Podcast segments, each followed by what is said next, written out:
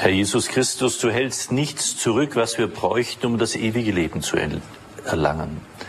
Und du schenkst uns deine Gnade, nicht weil wir sie verdient hätten, sondern weil deine Liebe zu uns so unendlich groß ist und du immer im Übermaß schenkst, dass du sie dauerhaft immer jedem Einzelnen anbietest. Und so bitten wir dich jetzt auch für diese Stunde des Vortrages, dass unser Geist und unser Herz und unser Leib sich ausrichten auf das, was du ihm schenken willst. Lass mich durchlässig sein für das, was du sagen willst, dass die Einzelnen es aufnehmen können, damit auch Heilung geschehen kann an Leib, Seele und Geist. Dass auch Neuerung geschehen kann, dass die Einstellungen sich ändern können und wir neu anfangen können in unseren Begegnungen, in unseren Beziehungen. Dafür danken wir dir und preisen dich jetzt und in alle Ewigkeit. Amen. Liebe Brüder und Schwestern, es gibt immer wieder Menschen bei uns am 13. beim Gebetsabend, wo auch Einzelsegnung möglich ist.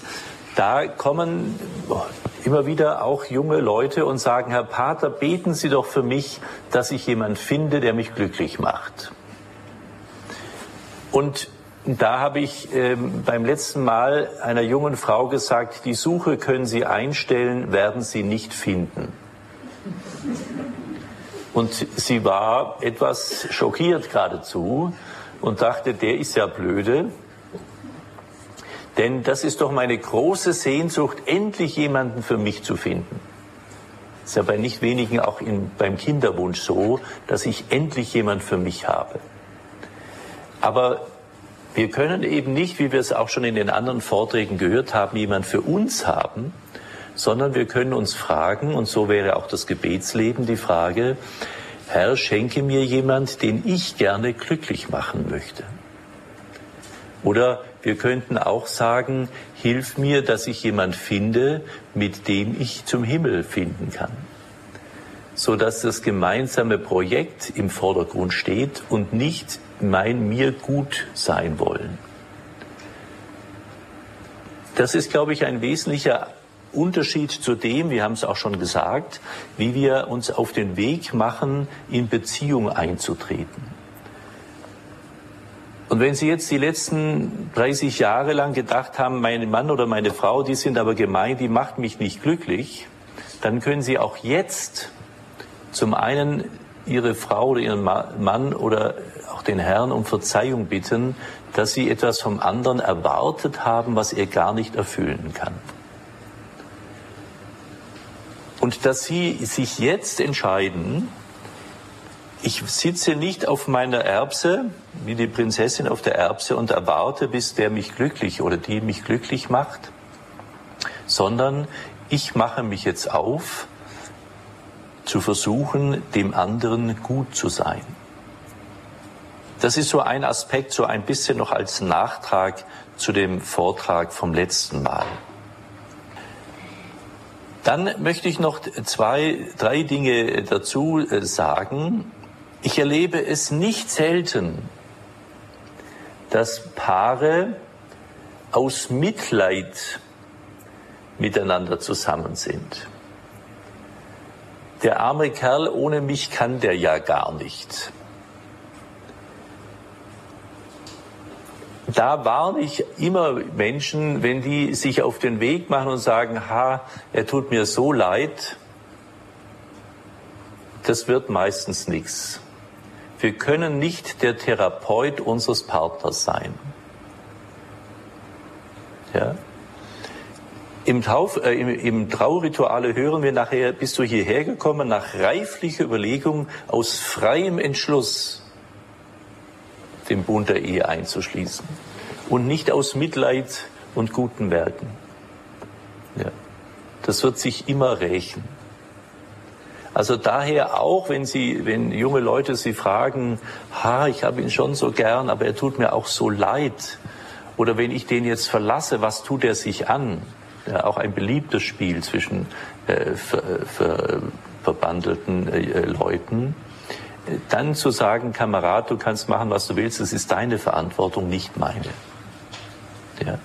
Also auch da klar zu sagen, es muss, und darum erkennt die Kirche auch das Sakrament nur dann an, wenn es aus wirklich freiem Entschluss das Ja zueinander bedingungslos ist. Es wird im Ehevorbereitungsprotokoll extra abgefragt, ob es irgendwelche Bedingungen gibt. Ja. Und auch ein weiteres beliebtes Spiel ist dieses, sie oder er er wird sich schon noch ändern. Ich liebe ihn ja so und wenn wir verheiratet sind, dann ändert er sich. Wenn jemand jetzt schon weiß, das regt mich auf, dann lass es. Es wird nicht besser. Vielleicht kann der eine oder andere von Ihnen das bestätigen. Ich weiß es nicht. Ja zu vertrauen, dass dadurch, dass sie nett zum anderen sind, der sich in etwas ändert, wo er eine Haltung, eine Einstellung hat, die ihnen jetzt schon schwerfällt, das Miteinander, wird sich nicht viel ändern aus der Erfahrung heraus, aus der Gnade heraus und so kann sich Unendliches ändern. Aber die Erfahrung des Alltages zeigt, tu es nicht mit dem Denken, es wird sich schon noch bessern gerade im Thema Alkohol, in Abhängigkeiten, Süchten, da passiert gar nichts. Ja, es wird eher schlimmer, weil das Problem nicht gelöst wird. Wenn sich jemand aufmacht, sein Problem zu lösen, vorher, dann kann das auch was werden. Aber nicht dadurch nur, dass du dein Ja sagst. Ja. Also bedingungslos einander Ja sagen zu können, ist eine Grundvoraussetzung, damit das sakramentale äh, Leben auch wirklich gelingen kann. Dann gibt es einen wunderbaren Vortrag und die Mutter Teresa, die heilige Mutter Teresa, wo ich auch zum, äh, erlebt habe vor einigen Jahren, dass ich eine Abitursklasse junger Mädchen hatte, und da kannte keine einzige mehr Mutter Teresa. Nur weil wir es in den Tagen auch schon mal hatten, wir wollen doch alle berühmt sein, wie wichtig berühmt sein ist und wie schnell aber eben auch berühmt sein zu Ende sein kann. Ja. Also es lohnt sich nicht, Energie hinein zu verschwenden. Ich muss doch berühmt werden, was die Mutter Teresa auch in keinster Sekunde getan hat. Mutter Teresa sagt, the family that prays together stays together. Familien, die miteinander beten, stehen zueinander, bleiben beieinander. Das heißt, dass dort, wo sie es schaffen, und ich weiß, wie schwierig das ist in Ehen, wo sie es schaffen, miteinander ein regelmäßiges Gebetsleben zu pflegen, haben sie die Tankstelle, die Quelle, wo sie äh, einander Kraft schöpfen können ich habe einen äh, alten Bekannten, einen Abt eines Klosters, der mir erzählte, dass er so beschämt war durch seine Eltern, die hoch betagt waren, als die jüngste Schwester heiratete. Und sie waren in einem Haus einquartiert, wo zwischen seinem Schlafzimmer und dem Schlafzimmer der Eltern nur eine Holztüre war, so dass man sich relativ gut hören konnte. Und nach dem Hochzeitsfest abends äh, sagte er, er zog also seine Kutte aus und legte sein Abtskreuz nebenhin und ging ins Bett und wollte schlafen. Und da hörte er nebendran seine alten, betagten Eltern sich ans Bett knien und miteinander zu beten. Und er war so beschämt, dass er, der fromme Abt, sich ins Bett wirft und die alten Eltern in dieser Treue, was sie jeden Tag gemacht haben, auch in dieser Nacht getan haben, miteinander zu beten. Ja. Ich weiß, dass das Seltenheit hat. Und jetzt kann man natürlich sich auch 40 Jahre lang ärgern, dass der Mann oder die Frau nicht mitbetet. Das ist natürlich auch eine unnötige Verschwendung von äh, Kraft sondern wenn das noch nicht so weit ist, ja, sagen Sie nie, der betet nie mit mir, sondern sagen Sie immer, es ist noch nicht so weit, dass Sie diese Offenheit haben, dass es passieren kann.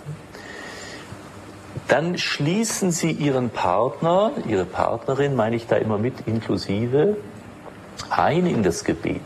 Nicht zu erwarten, ja, jetzt bete ich auch nicht, wenn der nicht betet oder die, sondern ich lieber Gott, ich stehe jetzt hier stellvertretend für meinen Ehepartner, ich stellvertretend für meine Kinder, die nehme ich jetzt mit, um dir dieses Nachtgebet zu sagen oder um die Kommunion zu empfangen. So dass sie sich nicht aufhalten, ich bin so arm dran, mit mir betet keiner, sondern dass sie die Verantwortung über die anderen nehmen und sagen, ich nehme sie, ich schließe mit ein. Ja? Also gerade auch Großeltern, wenn die sich immer über ihre Kinder und ihre Enkel aufregen, dass sie nicht beten, ja, wenn die Großeltern sich die Zeit nicht nehmen für die Kinder beten, wo sollen denn die Kinder die Zeit hernehmen fürs Beten? Ja? Also das Alter, die Krankheit und das gerade liebe Zuhörerinnen und Zuhörer von Radio Horeb, die ähm, krank zu Hause sind, nutzt diese Gabe des Krankseins und dieses Altseins nicht einfach als Einschränkung, ich kann mehr so, wie ich will, sondern als Gnade, diese Zeit zu nutzen, es für andere aufzuopfern und diese Zeit zu nutzen, für andere zu beten und sie einzuschließen ins Gebet. Gar nicht, dass die sich ändern, sondern zu sagen, Herr, ich komme jetzt mit denen, um dich anzurufen, dich anzubeten, dich zu loben und zu preisen. Ja?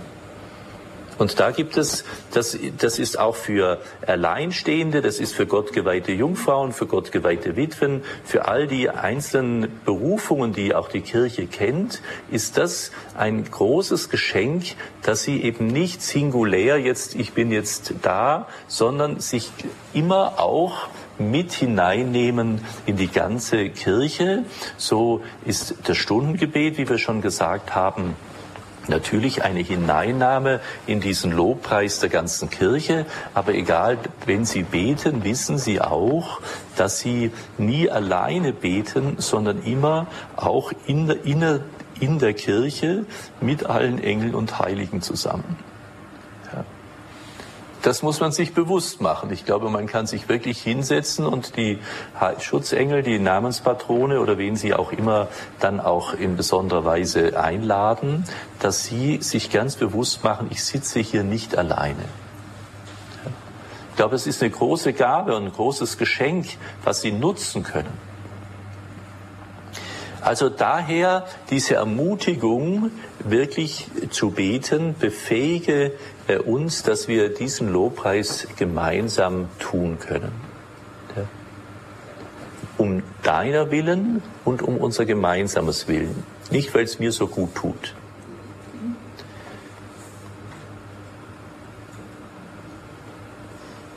Um das zu, zu sagen, ich bin zum Beispiel mein ganzes Leben lang, als ich zu Hause noch wohnte, ist immer mein Vater alleine mit uns in die Kirche gegangen, meine Mutter nur an Weihnachten. Ja? Also ich spreche nicht vom Idyll, wie man es gerne hätte, ja? sondern ich weiß aus der Erfahrung, wie unterschiedlich es sein kann, dass Familie lebt.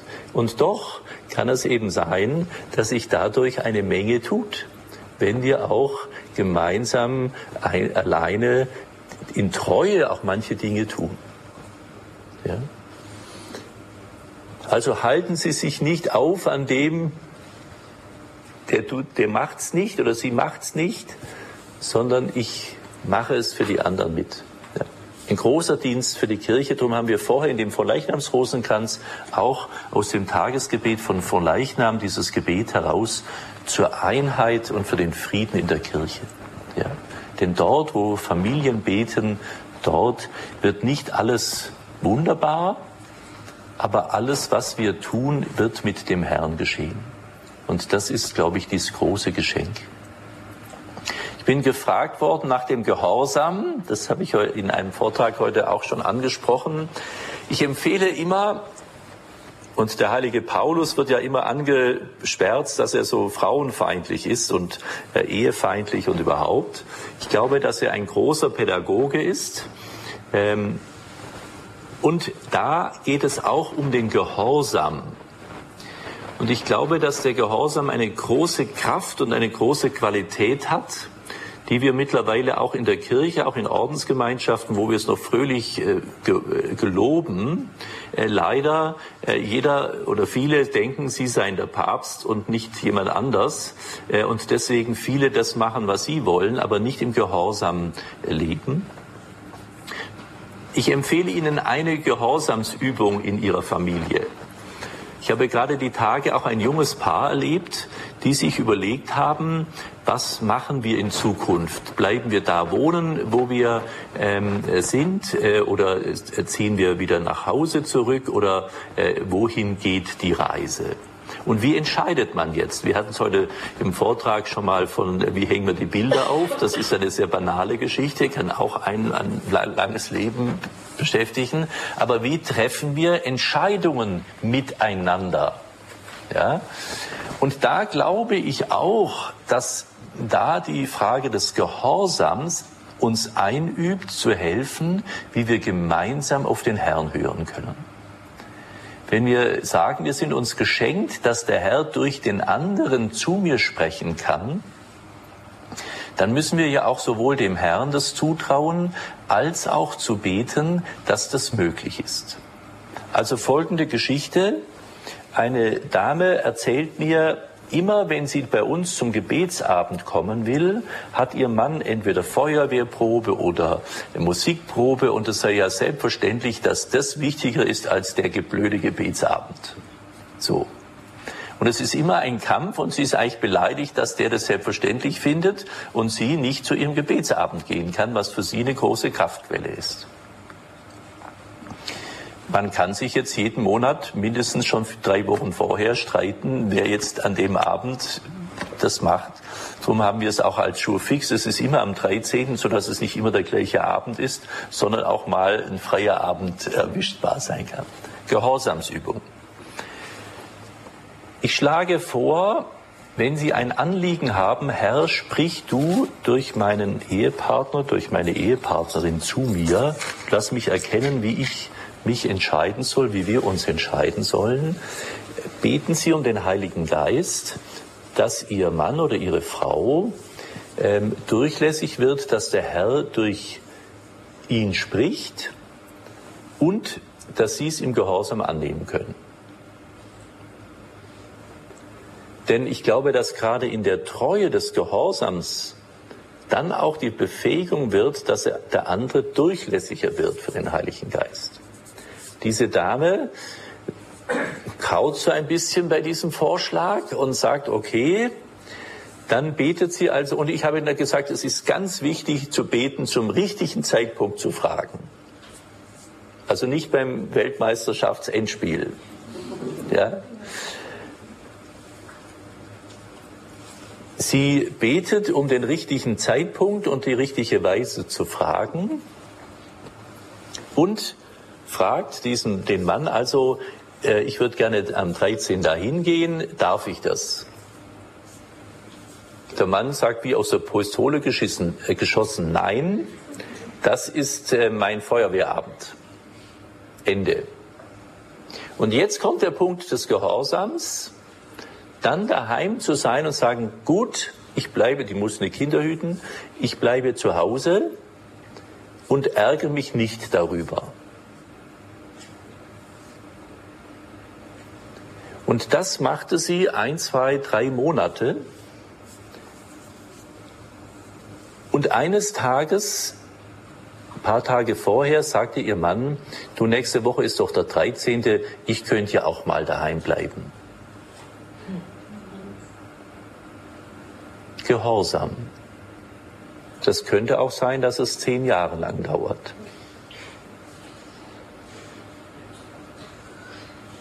Aber ich bin überzeugt davon, dass ihr Gehorsam den anderen mehr befähigt, durchlässig zu werden für den Herrn, als jedes Mal ein Gezerfe und ein Gezanke. Weil dann wird es zum Machtkampf. Und sie werden immer mehr in diesen Machtkampf hineintreten. Ja? Das heißt, wenn wir wirklich vertrauen, dass im Sakrament der Ehe der Herr durch, einander, durch jeden Einzelnen wirken möchte, dass wir das einüben, dass wir auf den Herrn gemeinsam hören wollen und dass der Herr auch die Gelegenheit durch den jeweils anderen einem selber was zu sagen. Ja. Das möchte ich Sie ermutigen, das auszuprobieren und Sie dürfen mir gerne Ihre Erfahrungen schildern und schreiben. wäre ich sehr gespannt darüber, ähm, weil ich vertraue darauf, dass Sie das, was ich jetzt sage, auch bestätigen werden. Wenn Sie nach einem Jahr schreiben, blöder Kerl hat überhaupt nichts genutzt, dann könnt ihr mal anschauen, warum es nichts genutzt hat. Das wäre dann etwas anderes. Ja. Also nochmal zu diesem Thema, wenn wir auch voreinander sind, und da gehört der Gehorsam gehört auf beide Seiten dazu. Ja? Weil jeder trägt natürlich auch die Verantwortung für diese Antwort. Ja? Also es kann nicht sein, der eine schafft an und der andere muss gehorchen. Das ist nicht das Thema. Dann würden wir nicht auf den Herrn hören wollen. Aber wir können den Partner, die Partnerin befähigen, auch selbst wenn sie gar nicht jetzt religiös aktiv sind, befähigen, durchlässig zu sein für das, was der Herr sagt. Ja. Bin mal gespannt, was Sie berichten. Jetzt kommen wir dazu, dass wir uns dem zuwenden wollen, was Sie vermutlich bei der Eheschließung am Traualtar einander versprochen haben oder versprechen werden. Ich habe demnächst im September eine Trauung zum 30. Hochzeitstag des, Braut, des Paares. Ähm, kann ich Sie kirchlich trauen? Ist doch auch schön. Ja, was werden so Leute einander sagen? Und da sind erst zwei Fragen an Braut und Bräutigam. Ich frage dich, bist du hierher gekommen, um nach reiflicher Überlegung und aus freiem Entschluss mit deinem Bräutigam den Bund der Ehe zu schließen? Ja. Es braucht also Krips, nicht zu viel Cola Whisky und es braucht freie Entscheidung. Und ich bin überzeugt davon, liebe Schwestern und Brüder, dass wir Menschen erst befähigen müssen, dass sie wirklich zu einer freien Entscheidung da sind. Wenn sie Angst haben, wenn ich den jetzt nicht heirate, den nicht heirate, dann finde ich keine mehr. Das ist schon schwierig. Da können wir nicht mehr von Freiheit sprechen. Ja? Die zweite Frage, willst du deinen Mann, also ich habe jetzt die Frage an die Braut, deinen Mann lieben und achten und ihm die Treue halten alle Tage seines Lebens? Das wird der, ist der Bräutigam vorher auch gefragt worden. Willst du ihn lieben, achten, alle Tage deines Lebens in Treue? Ja. Und da merken wir auch, es ist eine Frage der Entscheidung. Ja? Der Priester fragt nicht, fühlst du, dass du den lieb hast und ist das ein angenehmes Gefühl? Ja? Sondern er fragt, willst du das? Und zum Willen gehört die Entscheidung. Ja? Und liebe Schwestern und Brüder, Hand aufs Herz. Diese Entscheidung, so wie wir es gesagt haben, mit dem Weihwasser zur Tauferneuerung täglich, braucht auch die Entscheidung zur Eheschließung täglich neu, das will ich. Darum quäle ich alle meine Brautleute auch, dieses, ähm, den Text, den sie dann einander sagen, auswendig zu lernen, dass ich immer sage, wenn schwierige Situation ist und du denkst, warum habe ich es bloß gemacht, dass du dir das vorsagen kannst, was du damals gesagt hast. Ja. Also es braucht jeden Tag neu dieses Ja zueinander. Und das ist auch notwendig, dass Sie dieses immer wieder ganz bewusst Ja dazu sagen. Und dann wird an beide die Frage gestellt, seid ihr beide bereit, die Kinder anzunehmen, die Gott euch schenken will, nicht die ihr plant, die Gott euch schenken will, und sie im Geist Christi und seiner Kirche zu erziehen. Im Geist Christi und seiner Kirche.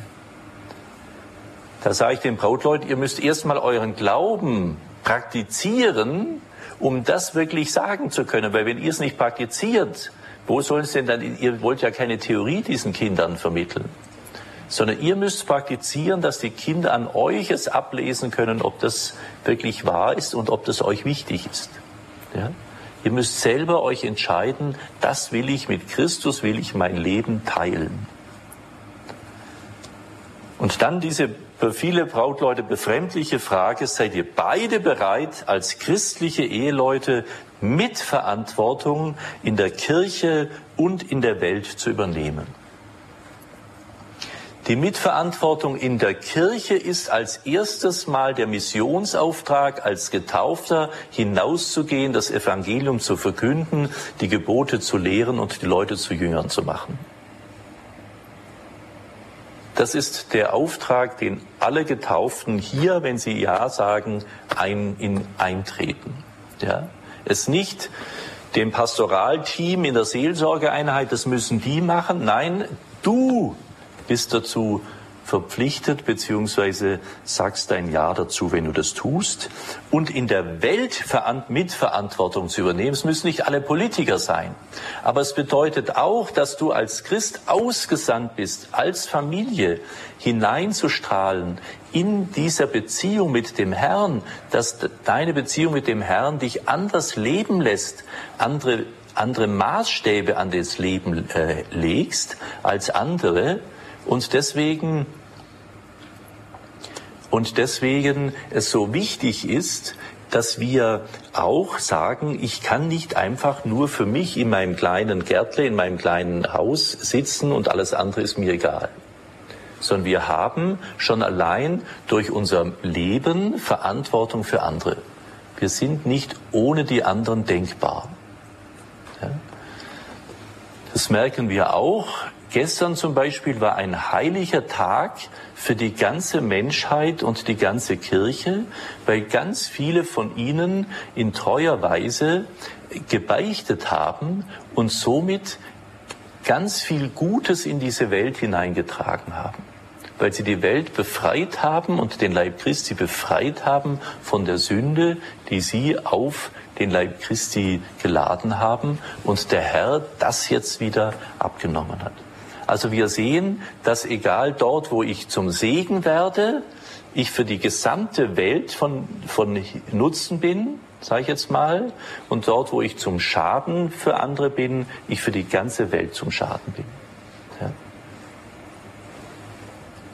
Wir merken es, wenn wir hier im Raum sitzen, wir atmen fröhlich ein und aus und atmen dann plötzlich von allen anderen auch den Atem ein und aus und so plötzlich ist in dieser ganzen Atmosphäre hierin von jedem etwas, was wir vom anderen aufnehmen und somit auch immer austauschen.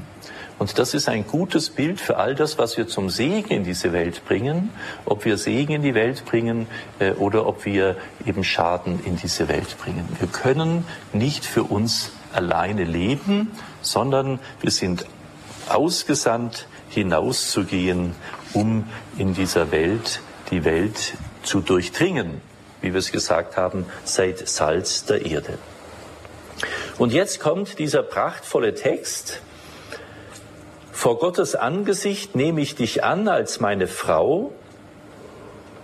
Vor Gottes Angesicht. Das ist ein heiliger Schwur. Ich verspreche dir die Treue in guten und bösen Tagen, in Gesundheit und Krankheit, bis der Tod uns scheidet. Ich will dich lieben, achten und ehren, alle Tage meines Lebens. Trag diesen Ring als Zeichen unserer Liebe und Treue. Im Namen des Vaters und des Sohnes und des Heiligen Geistes. Amen. Ich denke immer gut, dass man in dem Moment nicht weiß, was alles auf einen zukommt. Sonst würde wahrscheinlich kein Mensch heiraten. Das muss man ganz nüchtern sehen. Ja. Leben und Beziehung ist anstrengend, aber eben auch schön.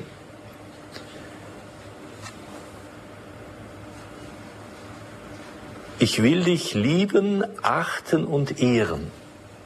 Und jetzt frage ich Sie, was, wie, wie drückt sich das in Ihrem Alltag aus? Wie lieben sie einander? Wie achten sie einander? Wie ehren sie einander? Ja? Es ist also die, die Situation, Und ich muss gestehen, ich habe mir viele Jahre und Jahrzehnte gar keine Gedanken über diesen Satz gemacht, einander zu lieben, achten, zu ehren. Das war halt diese äh, Formel. Und im letzten äh, Jahr habe ich bei allen Eheleuten oder Brautleuten gefragt, wie machst du das? Das hätte ich jetzt auch große Lust, Sie zu fragen, aber da hören die Antworten die, die Zuschauer und die Zuhörer nicht. Daher ähm, lasse ich das. Aber es ist ja wirklich interessant, nehme ich mir eigentlich immer wieder vor, mir bewusst zu machen, was habe ich eigentlich da gesagt und wie setze ich das in meinem Alltag um? Ja? Wenn ich mir überlege, wie oft Sie sich Gedanken machen, wie Sie Ihre Geldanlagen umsteuern, dass Sie da noch paar, paar halbe Prozentsätzchen oder Milliprozent äh, mehr kriegen, ja, oder wie viel ähm, Werbeanzeigen Sie kriegen, um irgendwo was zu sparen, ja, was Sie da Energie aufwenden, äh, das Beste draus zu machen, frage ich mich manchmal, was machen wir eigentlich, äh, um aus das Beste aus unserer Beziehung herauszumachen? Ja? Wie viel Einsatz bringe ich da? Oder ist dieser schwäbische Satz, ich schumpfe, ist genug gelobt, nicht geschimpft ist genügend gelobt. Eigentlich die die Dauerwelle, äh, die Dauerebene, so läuft's halt. Jetzt sind wir beieinander halt, es ist halt so, fertig. Es wird schon gehen. Ja? Nein, es wird nicht schon so gehen, sondern es braucht deinen Einsatz. Ja? Wenn du es nicht machst, erwarte es nicht, dass es der andere macht.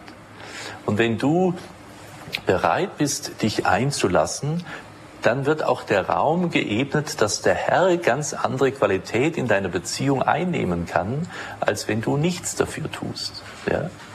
Von nichts kommt nichts. Und jetzt ermutige ich Sie vielleicht zu sagen, ich nehme mir das als Ansatz mal mit nach Hause. Wie könnte ich eigentlich bewusst mir immer wieder ähm, sagen, achte ich eigentlich meine Frau oder meinen Mann?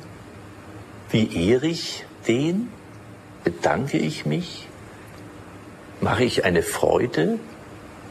Interessiere ich mich wirklich, wie es dem anderen geht?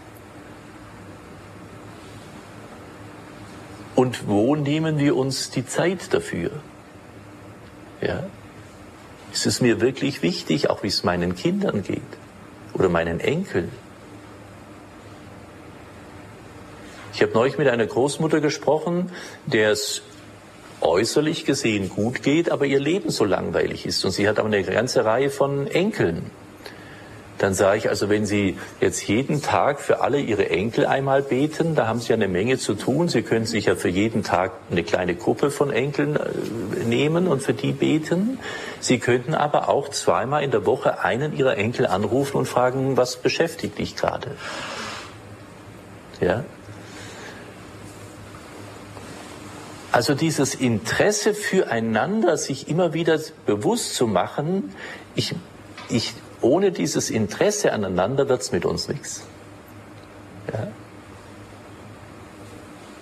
Und da können Sie wirklich anfragen. Und es wäre auch interessant, dürfen Sie mir auch gerne schreiben, wie Sie jetzt zum Beispiel bewusst angehen, sich zu entscheiden, dieses Lieben achten und ehren, was das bedeutet, wie sie das machen können.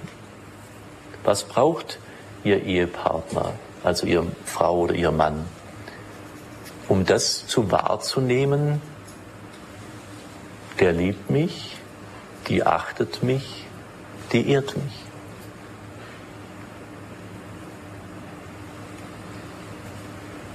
Das ist also ein aktives Tun, es gibt ja aktive Rentnergruppen, die irgendwelche tollen Ideen machen. Vielleicht gibt es mittlerweile, vielleicht gründen Sie Rentnergruppen zur Befähigung unseres ehrlichen Miteinanders, dass wir gucken, dass wir uns gegenseitig fördern in unserer Beziehung. Es gibt ja eine ganze Reihe von ähm, Gruppierungen, Marriage Encounter zum Beispiel oder andere Familiengruppen, die dieses zum ähm, Vorsatz haben und zur Aktivität auch haben. ganz bewusst das Eheleben zu fördern. Schönstadt zum Beispiel gibt es eine ganze Reihe von äh, Gruppen, die das auch machen. Also lehnen Sie sich nicht zurück und denken, es wird schon oder es halten halt die, die 20 Jahre auch noch aus. Ja. Am Ende dieses Nachmittages, dieses Vortrages, spreche ich den Brautleute-Segen, der in der Eheschließung gebetet wird. Da heißt es, lasst uns beten, Brüder und Schwestern, zu Gott, unserem Vater, für Braut und Bräutigam, dass er mit der Fülle seines Segens sie beschenke. Und dann kommt ein Lobpreis erst einmal. Wir preisen dich, Gott, unser Schöpfer, denn im Anfang hast du alles ins Dasein gerufen. Den Menschen hast du erschaffen als Mann und Frau.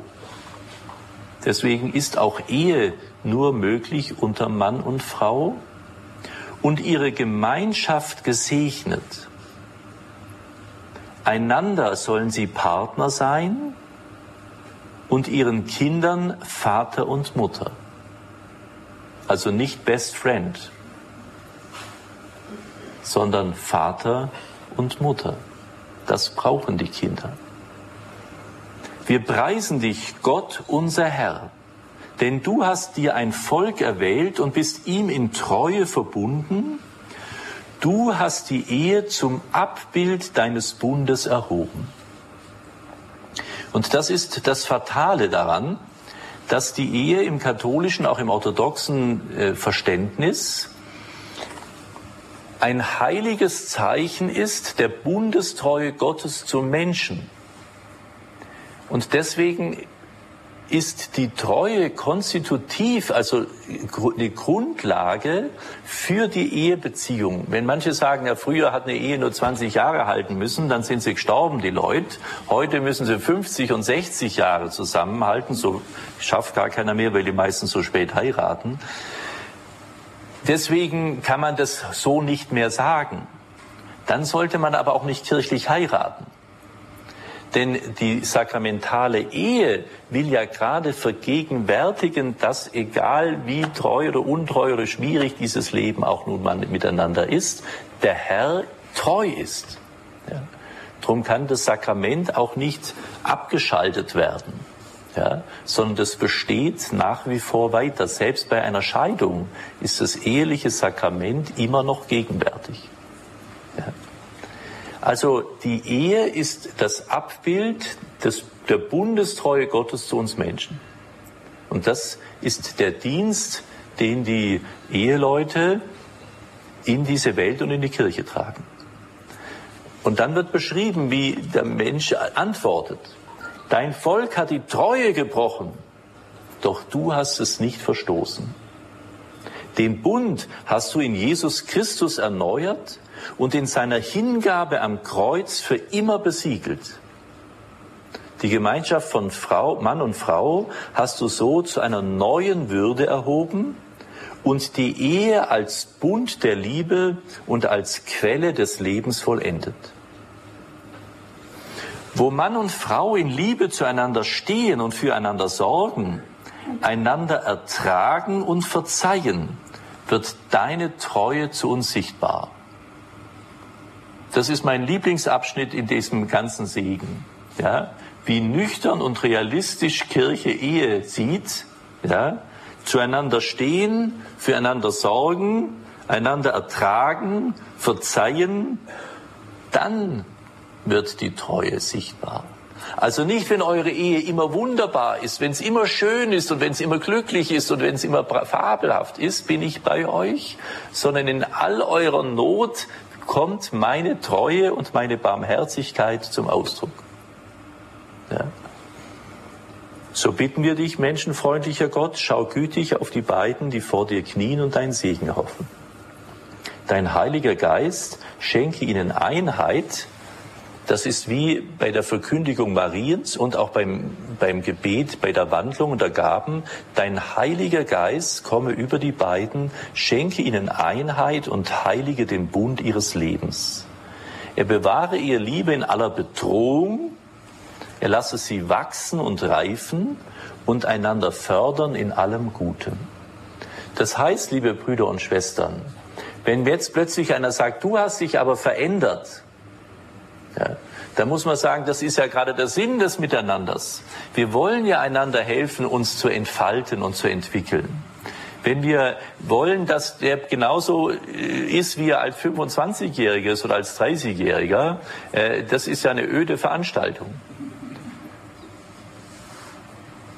Sondern dieses Aneinanderreifen, auch aneinander leiden, das hilft uns, wirklich zu wachsen, dass wir eben reifen und einander fördern können. Hilf ihnen, eine christliche Ehe zu führen und Verantwortung wieder in der Welt zu übernehmen.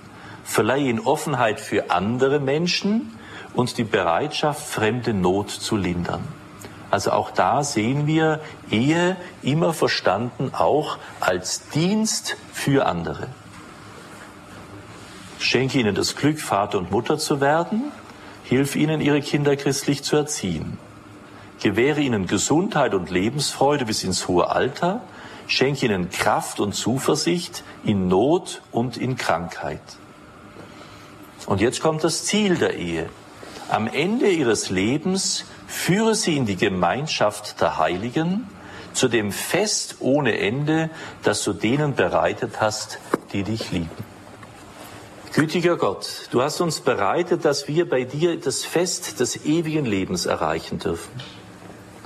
Und jetzt sind so viele da und hören zu, die das gerne im Grunde ihres Herzens wollen, aber immer wieder auch schmerzliche Verwundungen, Verletzungen, Dramen erlebt haben und immer noch erleben.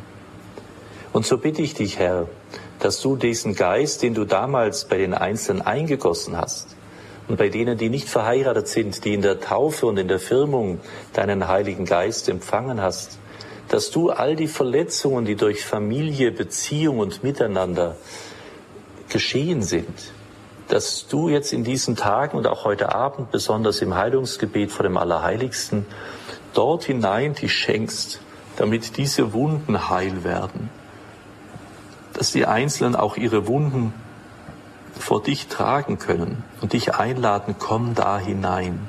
Komm du mit deinem kostbaren Blut, schenke du dich ganz für diese Gnade. Herr, und so bitten wir dich zuerst um Verzeihung für all das, wo ich meinem Ehepartner, meiner Ehepartnerin sie verletzt habe, sie verwundet habe, sie enttäuscht habe, sie in der Liebe habe loslassen, sie weder geachtet noch geehrt habe. Herr, ich bitte um Verzeihung für all diejenigen, die in ihrer Ehe wirklich Unrecht getan haben, die ihren Egoismus gelebt haben,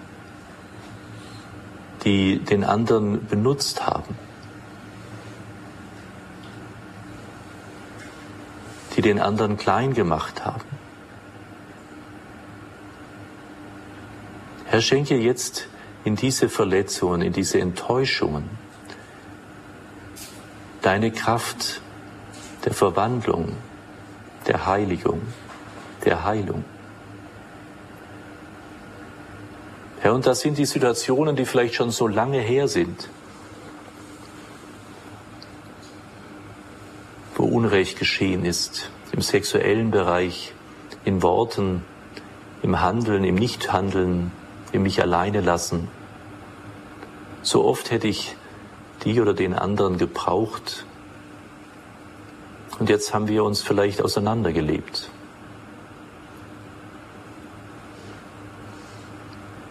Und jetzt bin ich so zurückgezogen, dass ich es nicht mehr schaffe, mich auf den anderen einzulassen. Mich nicht mehr aufmachen will. Das habe ich schon so oft versucht und nichts hat's genützt. Herr, ich bitte dich, gib mir immer wieder neu die Kraft, das Schmiermittel deiner Liebe zu nutzen, dass der Motor unseres Miteinanders wieder neu angeworfen werden kann. Dass ich neu anfangen kann, mit deinen Augen den anderen zu betrachten. Dass wir als Mann oder Frau den anderen mit deinen Augen sehen, mit deinem Wort achten und ehren?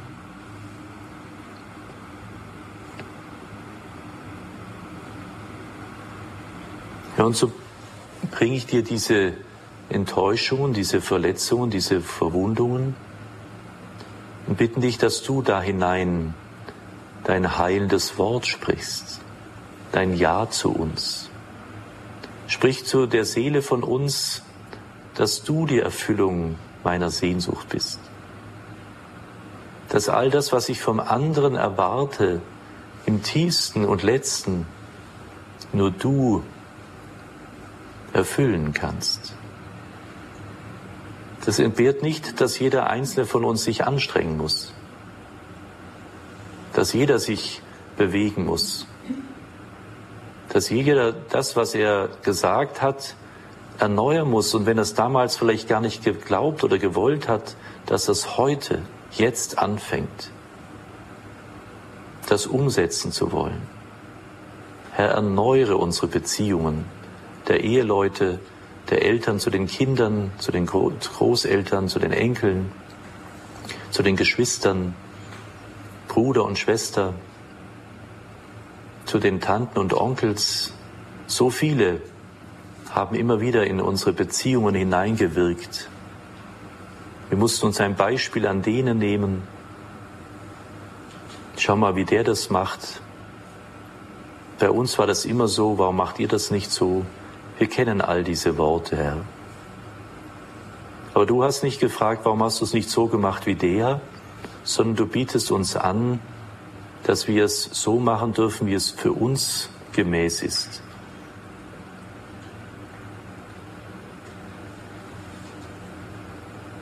Herr, kann es wirklich sein, dass du mich liebst?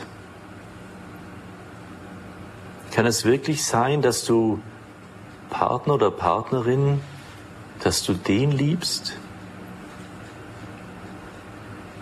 Und wenn das stimmt, Herr, und das glauben wir eigentlich, dann hilf mir, dass ich diese Liebe immer mehr entdecken kann und bejahen kann. Dass ich auch bejahen kann, dass du in mir den anderen liebst und dass ich immer mehr mir bewusst mache, dass du auch mich im anderen liebst.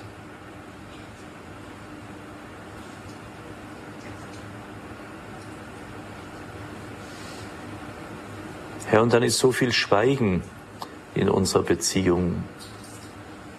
Da ist so viel Totschweigen. So viel, das war immer schon so, hat er noch nie gemacht.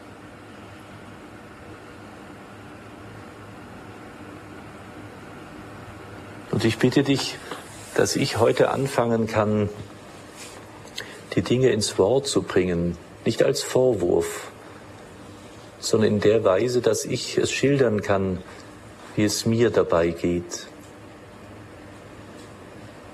Und hilf mir, dass ich auch immer wieder neu mich reinige von meinen negativen Gedanken über meine Eltern, über meinen Ehepartner, meine Kinder, meine Enkel, die Verwandten.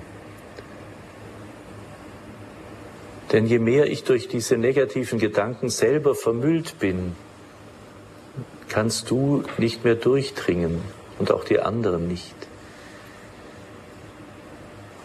Schenke mir den Mut, anzufangen, dass ich heute wirklich sagen kann, ja, das will ich. Das fange ich an. Ich bin bereit.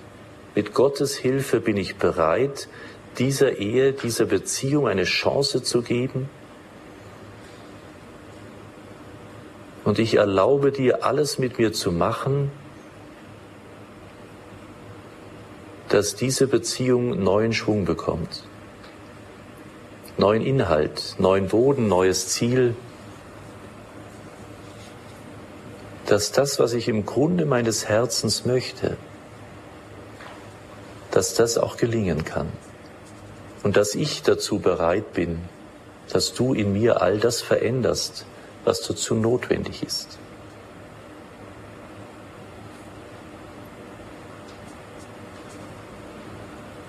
Herr, wir haben so viele unterschiedliche einzelne Aspekte angesprochen. Schenk mir, dass ich das, was jetzt der erste Schritt für unser Miteinander wäre, dass ich das erkenne und auch entdecke, wie ich es am besten umsetzen kann, wie ich das einüben kann.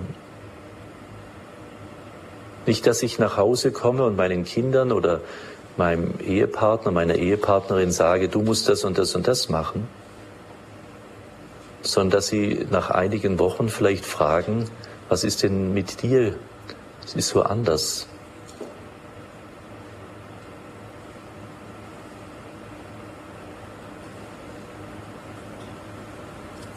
Herr, du weißt auch, dass ich oft flüchte in soziale Dienste oder in sonstige Dinge, um nicht mich der Auseinandersetzung zu Hause zu stellen. Schenk mir auch da das rechte Maß, dass ich immer wieder bereit bin, auch den Konflikt so anzugehen, dass du ihn verwandeln kannst. Danke, Herr, dass du uns, dass du die Eheleute diese Treue leben lässt in diese Welt hinein, dass sie dieses Zeugnis geben, dass du treu bist in allen Wirrnissen ihres Miteinanders. Und so befähige jetzt all diejenigen, die hier sind in ihren Beziehungen, dass diese Kraft deines Beistandes sie neu belebt für den ersten nächsten Schritt. Dazu segne und stärke und ermutige euch und befähige euch, der allmächtige Gott durch die Macht des Vaters, die Liebe des Sohnes und durch die Kraft des Heiligen Geistes. Amen. Amen.